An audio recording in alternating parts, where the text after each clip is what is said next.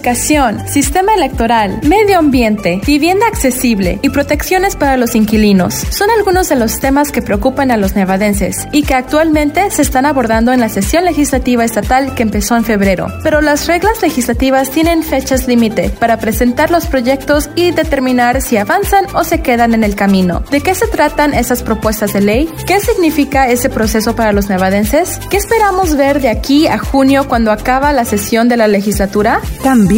La Clínica de Migración de UNLV, que brinda gratuitamente consultas y defensa contra la deportación a adultos y niños, está buscando duplicar sus fondos para seguir ofreciendo servicios y contratar personal de apoyo permanente. Sigue escuchando Cafecito Nevada para mantenerse al día. Bienvenidos. Así, con esos temas es como da inicio este nuevo capítulo de Cafecito Nevada, el podcast de The Nevada Independent en español. Amigos, muchas gracias por acompañarnos, pero principalmente por su interés en mantenerse informados acerca de lo que pasa aquí en el estado de Plata. Con mucho gusto también les doy la bienvenida. Yo soy la editora Luz Gray y en esta ocasión para informarle me acompañan mis colegas Janel Calderón y Michelle Rindels. Ya escuchó usted los temas que le vamos a presentar y también le invitamos a que escuche los capítulos anteriores de Cafecito Nevada porque le hemos venido presentando una serie de capítulos para informarle acerca de las propuestas que se están abordando en la legislatura estatal y nuestro objetivo principalmente es que además de conocer estos contenidos de estas iniciativas de ley, también entendamos de qué manera podrían afectar a los nevadenses. Así que para que más personas en nuestra comunidad también estén al tanto de esta y todas las noticias que publicamos en nuestro sitio de internet, le invitamos a que pase la voz para que seamos más miembros de esta comunidad de Cafecito Nevada. Platique con nosotros y déjenos sus mensajes en las redes sociales y también a través de nuestro sistema de mensajes de texto si es que usted vive aquí en el estado de Plata. Gracias por acompañarnos y vamos a escuchar. Les saluda la reportera Michelle Rendells. Gracias por acompañarnos cada semana en este programa donde también le presentamos noticias, entrevistas y temas comunitarios. Y bueno, hoy también tenemos un reporte con mi colega Janel Calderón. Ella reportó precisamente desde la capital del estado algunos temas que se están abordando en la legislatura. Hola Janel, ¿cómo estás? Hola Luz, saludos a todos. Le invito a quedarse en Cafecito Nevada para escuchar mi reporte acerca de un llamado que están haciendo defensores del medio ambiente para que se establezcan leyes que den prioridad al acceso al aire, agua y tierras públicas limpias. Ellos también están pidiendo que se apoyen programas educativos para que los jóvenes aprendan a cuidar y apreciar la naturaleza. Así es, quédese con nosotros. Y bueno, ahorita si usted escuchó un poco de ruido es precisamente porque Janel, estando allá en la legislatura, pues estaba en pleno movimiento. A veces nos toca trabajar desde los pasillos, desde algún rinconcito por allí que encontremos, pues nos acomodamos para continuar con nuestro trabajo, pero pues todo pasa desde ese centro de la acción cuando estamos cubriendo información acerca de la sesión legislativa. Pero vamos entrando entonces en materia en este cafecito informativo amigos y bueno, ya estamos en un nuevo mes y así como avanzan los días en el calendario, bueno, también cada día que pasa en la legislatura cuenta. Eso significa que el proceso pues sigue adelante y las propuestas de ley también van cambiando. Y la sesión estatal empezó en febrero, recuerde usted, y ya estamos en abril. Entonces, Michelle, pues ¿en qué vamos ahora y qué esperamos ver de aquí a junio, que es cuando acaba la sesión? Así es, Luz. Cada día cuenta en la legislatura y en especial porque al principio se habla de unas mil propuestas de ley, pero en la legislatura hay fechas límites que se deben cumplir para ayudar a que vaya avanzando el proceso y eso pasó el lunes 27 de marzo. Esa fue la fecha límite que indican las reglas legislativas para que se presenten oficialmente casi todas las iniciativas de ley. Pero eso no es tan fácil. Hay cientos de propuestas que se tienen que revisar con mucho detalle. Eso lleva tiempo y a veces se ha llegado a cambiar ese Bill Deadline Day o día límite para la presentación de iniciativas de ley. Pero tal tarde o temprano se tiene que cumplir con ese plazo. Eso lo vimos a finales de marzo. Eso significa que los legisladores presentaron más de 200 proyectos de ley a lo largo del día en diferentes sesiones de la Asamblea y del Senado. Esa fecha límite de presentación de propuestas se convierte en una jornada que dura hasta la noche. Después de presentar todas esas propuestas, los legisladores tienen que darles unas audiencias y tomar decisiones acerca de su futuro para el 14 de abril. Esa es otra fecha límite importante porque muchas propuestas ambiciosas son reducidas a ideas más moderadas o realistas o simplemente se quedan en el camino. Después de eso hay menos de dos meses más de la sesión legislativa y muchas propuestas van cambiando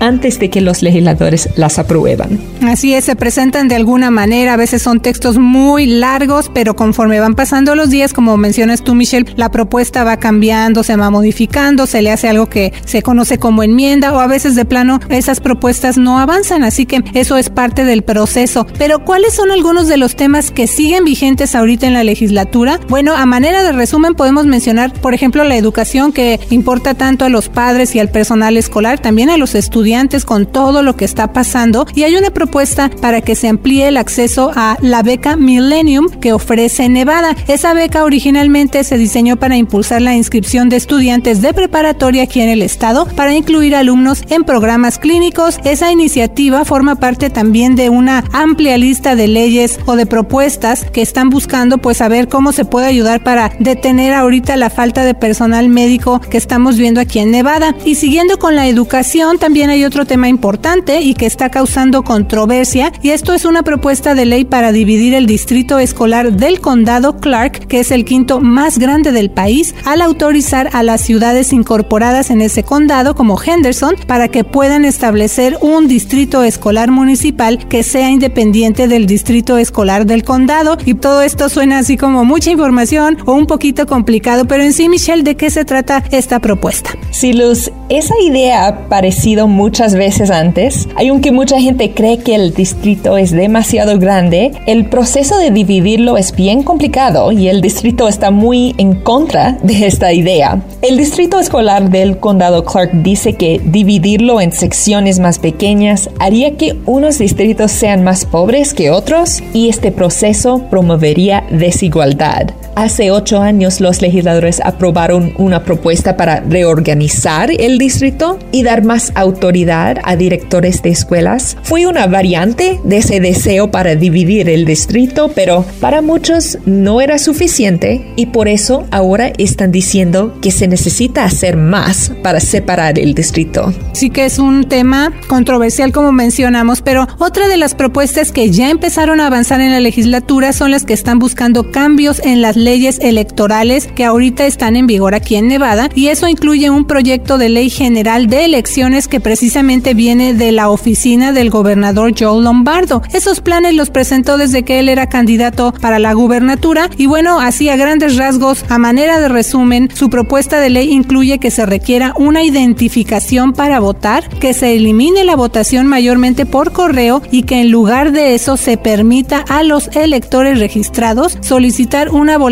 por correo, pero también está proponiendo que las boletas por correo se reciban antes del cierre de casillas el día de las elecciones en lugar de hasta cuatro días después. Eso bajo el argumento de que en las elecciones más recientes que tuvimos aquí en Nevada, el proceso de conteo de votos se llevó muchos días y eso retrasó que se conocieran oficialmente los resultados finales de las elecciones, pero los líderes demócratas han dicho que esas propuestas de ley no son posibles, así que vamos a ver qué sucede porque ese partido precisamente creó esas iniciativas y en cuestión de elecciones, otra propuesta que se abordó en la fecha límite para presentación de iniciativas de ley fue una a nombre de la oficina de la Secretaría del Estado. Esa propuesta haría ilegal usar o amenazar con usar la fuerza para interferir con las funciones de un servidor público electoral o tomar represalias contra un funcionario electoral por desempeñar sus funciones. A grandes rasgos esto también lo vimos porque pues hubo mucha presión durante las elecciones mucha mala información y bueno, también había presión precisamente para estos funcionarios electorales, los que estaban haciendo los conteos de votos, entonces tal vez por eso es que se está abordando ese tema ahí en la legislatura ahorita, así que vamos a ver qué pasa con todos estos temas que son algunos de estos cientos de propuestas que todavía se están considerando, Michelle. Sí, vamos a seguir muy pendientes de lo que está pasando en la legislatura y esas propuestas de cambiar los procesos de votación. Debemos saber muy pronto si las ideas de Lombardo sobreviven de alguna manera, aunque los demócratas tienen el poder de hacer que no avancen. Pues sí, entonces como está usted escuchando, hay varios temas que están abordando los legisladores y otros funcionarios públicos que le representan a usted que nos escucha. Y uno de esos temas es lo relacionado con el acceso a la vivienda y protecciones para los inquilinos, sobre todo ahora que se están terminando los fondos de ayuda federal que se proveyeron para quienes tenían dificultad con el pago de su renta a consecuencia de todo lo que ocasionó la pandemia, incluyendo aquí en Nevada, Michelle.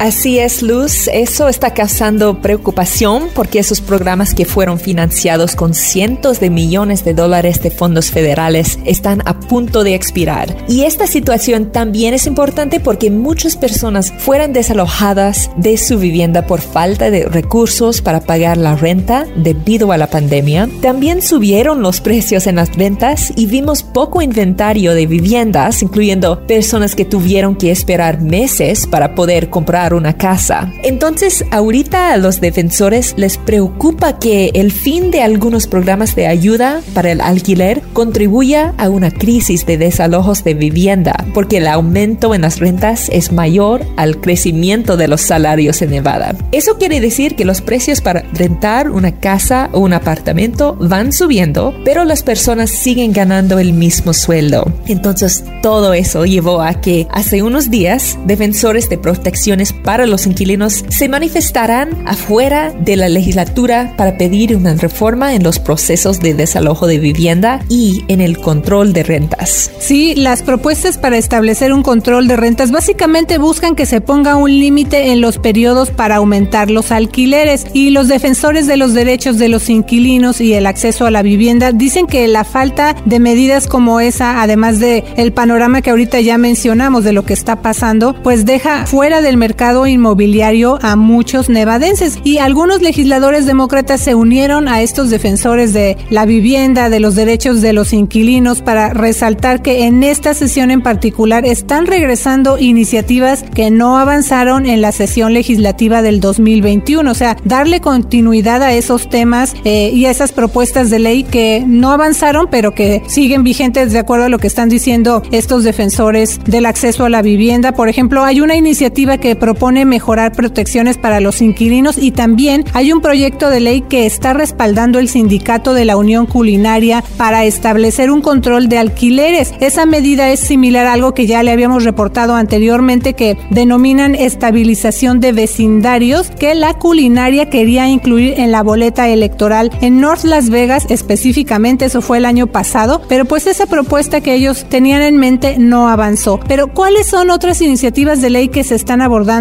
en esta sesión legislativa, Michelle, relacionadas con el acceso a la vivienda. Hay una propuesta similar a una que no avanzó en 2021 y que aborda derechos de los inquilinos. La nueva iniciativa daría un periodo de gracia de al menos tres días antes de que un arrendador pueda cobrar cargos por pago atrasado al inquilino, especifica que un propietario solo puede cobrar un cargo de solicitud a un posible inquilino a la vez y prohíbe aumentos en los cargos sin previo aviso. Otro proyecto de ley que se está considerando busca que haya más transparencia en todas las tarifas relacionadas con el alquiler y que se prohíban las tarifas asociadas con el pago de renta que se hace por Internet. Y también hay otra iniciativa de ley para autorizar a la División de Vivienda de Nevada a dar prioridad a proyectos para mujeres veteranas, mujeres que estuvieron previamente encarceladas, sobrevivientes de violencia doméstica y mujeres ancianas que no tienen un hogar estable o carecen de condiciones de vida adecuadas. Pero no va a ser fácil que se aprueben esos proyectos de ley porque hay una oposición muy fuerte de los representantes de de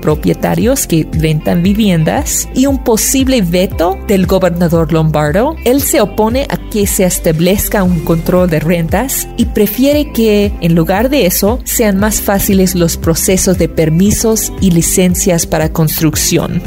Y también ya le dimos un vistazo a las peticiones que están haciendo los defensores de la vivienda asequible aquí en Cafecito, pues ese es como un resumen para que usted tenga una mejor idea y lo que se quiere cambiar a través de algunas propuestas de ley. Pero ¿cómo están las cosas ahora que la ayuda para el pago de renta está por terminar, Michelle? Hablamos inicialmente que eh, durante la pandemia pues llegó ayuda federal en general para todo el país, pero en el caso de Nevada, precisamente para ayudar a estas personas que lamentablemente perdieron sus trabajos, que por alguna situación debido a la pandemia se afectó su economía y ya no pudieron pagar la renta, ¿no? Sí, Luz. Un funcionario de la Administración de la División de Vivienda de Nevada dijo que los fondos del programa de ayuda de emergencia para el alquiler que administra el condado Clark se están proporcionando a una escala muy limitada, pero se están proveyendo a las poblaciones más vulnerables que enfrentan inseguridad de vivienda, pero agregó que esos fondos se van a agotar a fines de abril. El funcionario también dijo que hay algunos fondos adicionales establecidos para apoyar el programa hasta junio, pero que la ayuda para el pago de la renta va a regresar a los programas tradicionales que ya estaban en funcionamiento antes de la pandemia y esos programas son muy pequeños y, ah, y no son muchos de ellos. Y aunque a principios de ese año el condado Clark recibió 10 millones de dólares para un programa de desviación de desalojos de vivienda, los fondos de ayuda federal disponibles están muy muy limitados. Así que los defensores de la vivienda asequible han presionado para que en general haya cambios más amplios en el sistema para hacerle frente a la posibilidad de que por todas esas circunstancias los nevadenses pierdan su vivienda. Así es, y como mencionaste Michelle, por eso es importante estar al día con todo lo que está pasando en nuestro estado, sobre todo en temas tan importantes como la vivienda. Así que vamos a seguir pendientes de lo que pase con esas y otras propuestas de ley que se están abordando en la legislatura. Y como le mencionamos también al principio de Cafecito Nevada, hay noticias con respecto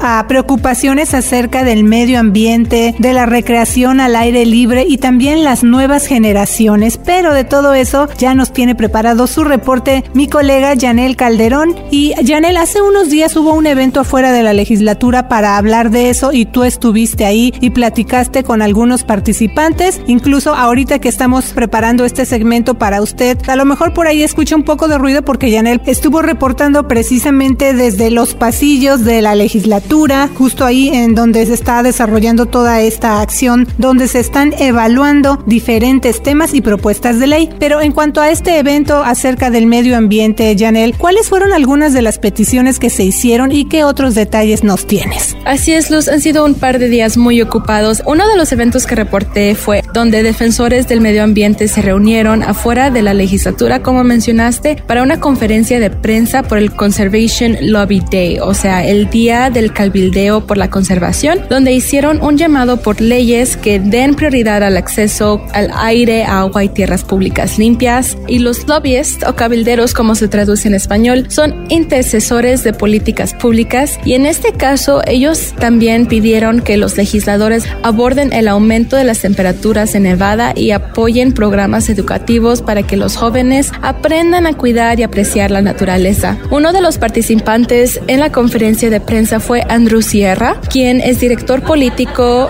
y de organización de la Liga de Conservación de Nevada, o en inglés se llama Nevada Conservation League. Sierra habló sobre la importancia de la conservación del medio ambiente, en especial porque Reno y Las Vegas fueron nombradas dos de las ciudades que registran aumentos más rápidos de temperaturas en los Estados Unidos. Y bueno, también en tu reporte yo estuve leyendo, ¿verdad?, que los activistas que participaron en la conferencia de prensa afuera de la legislatura también hablaron acerca de la equidad en la recreación al aire libre y el apoyo a una iniciativa de ley que destinaría un millón de dólares al programa de fondos para la educación y recreación al aire libre durante los próximos dos años fiscales. Ese es un programa que se estableció en el 2019 y ha ofrecido contenido educativo al aire libre para estudiantes de escasos recursos. Pero Janel, también platicaste precisamente con uno de los participantes de esta conferencia de prensa. ¿Qué te comentó acerca de los cambios que le gustaría ver en leyes relacionadas con el medio ambiente aquí en Nevada? Sí, Luz, hablé con Ángel Lascano. Él es organizador de justicia ambiental de un grupo sin fines de lucro que se llama Somos Votantes y que está enfocado en el compromiso cívico latino. Lascano recordó que al crecer en Las Vegas se asombró mucho cuando visitó Mount Charleston por primera vez y vio todos esos árboles, pero también dijo que hay familias que tal vez no tengan esa misma experiencia.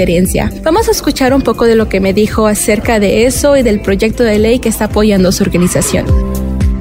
Nosotros ahorita nos estamos enfocando en la ley AB 128, el uh, Outdoor Equity Act, porque pues nosotros sabemos que los jóvenes, las familias trabajadoras merecen tener la experiencia de salir afuera y ser beneficios de, del salud y todo eso. Nosotros tenemos un programa que se llama Somos Líderes, como que trabajamos con los jóvenes y pues tenemos mucha experiencia con los jóvenes que pues cuando los sacamos de, hacemos muchas limpiezas de parque y todo eso, cuando los sacamos a diferentes áreas muchas veces nunca han, no han tenido la, la chance para experienciar estas cosas. Por ejemplo, en uh, enero fuimos a Mount Charleston hacer una limpieza y para muchos de los jóvenes era su primera vez y teniendo esa experiencia y sabiendo que salir afuera y todo eso tiene los beneficios que tiene, queremos que pasen esta ley.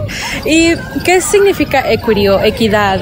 Porque se ha visto que en algunas comunidades latinas hay, hay más calor, ¿verdad? Se siente más el cambio de clima. Bueno, la equidad uh, en este caso es que puedan salir de ese calor, puedan ir y pues ver las consecuencias de que tienen nuestras comunidades. Por ejemplo, eh, yo de Las Vegas, Sunrise Manor es considerado un, es un urban heat island y tener equidad en términos de la outdoor recreation es darles un break a los jóvenes en estas comunidades que puedan ver todo lo que nuestro estado tiene que ofrecer. Es una experiencia que necesitamos quitar todas las barreras posibles en estas comunidades porque les ayudaría mucho a los estudiantes salir adelante y nuestra comunidad salir adelante también y el organizador de justicia ambiental Ángel Ascano agregó que el programa de fondos para educación y recreación al aire libre podría ayudar a financiar ese tipo de experiencias, así que vamos a seguir muy pendientes de esas y otras propuestas de ley que están enfocadas en el medio ambiente en Nevada. Así es, Janel, sobre todo porque ya vienen los meses más calurosos y también hay propuestas relacionadas con el uso de agua y los efectos de las altas temperaturas en trabajadores al aire libre y ciertas zonas que se ven más afectadas debido a sus condiciones y su ubicación. De todo esto ya le hemos reportado, así que el tema del medio ambiente también está ocupando un lugar central allá en la legislatura. Pero también nos tienes noticias de una propuesta para que la clínica de inmigración de UNLV obtenga más fondos que le permitan seguir ofreciendo sus servicios y contratar más personal de tiempo completo. Janel, ¿qué otros detalles nos tienes acerca de esto que también mencionamos al principio de Cafecito Nevada?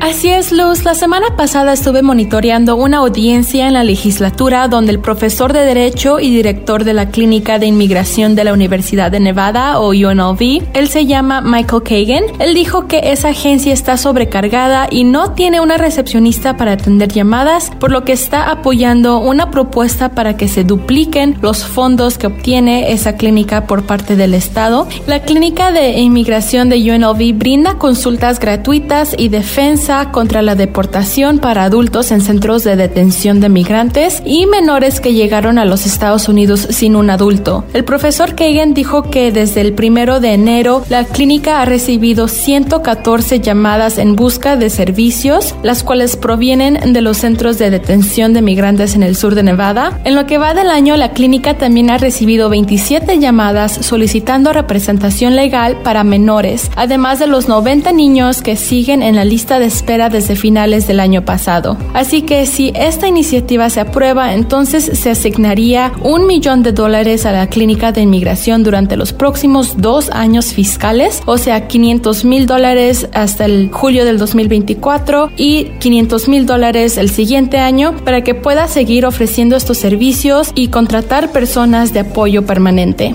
Así es, Janel, y de hecho en el 2021 legisladores de Nevada aprobaron 500 mil dólares en fondos estatales para la clínica de inmigración de UNLV durante los próximos dos años y unos meses después también la Comisión del Condado Clark aprobó otros 500 mil dólares para las operaciones de esta clínica. Así que si se aprueba esta propuesta de la que tú nos informaste, entonces la clínica podría duplicar esa cantidad si se aprueba la propuesta en esta sesión legislativa. Sí, Luz, también el director de la clínica de inmigración de UNLV agregó que hay datos que indican que cuando las personas que enfrentan una deportación y cuentan con un abogado, muchas de ellas de hecho logran un estatus legal y evitan la deportación, pero si no pueden tener esa representación legal casi no tienen ninguna posibilidad. Así que vamos a seguir de cerca lo que pasa en esta propuesta. Y bueno, para seguir al día con esas y otras noticias, le invitamos a suscribirse a nuestro boletín informativo ¿Qué pasó en la semana? Es gratuito y usted lo recibe cada lunes tempranito directo en su correo electrónico. Cada vez se van suscribiendo más personas, así que es otra manera en la que podemos estar en contacto con usted, nuestra comunidad.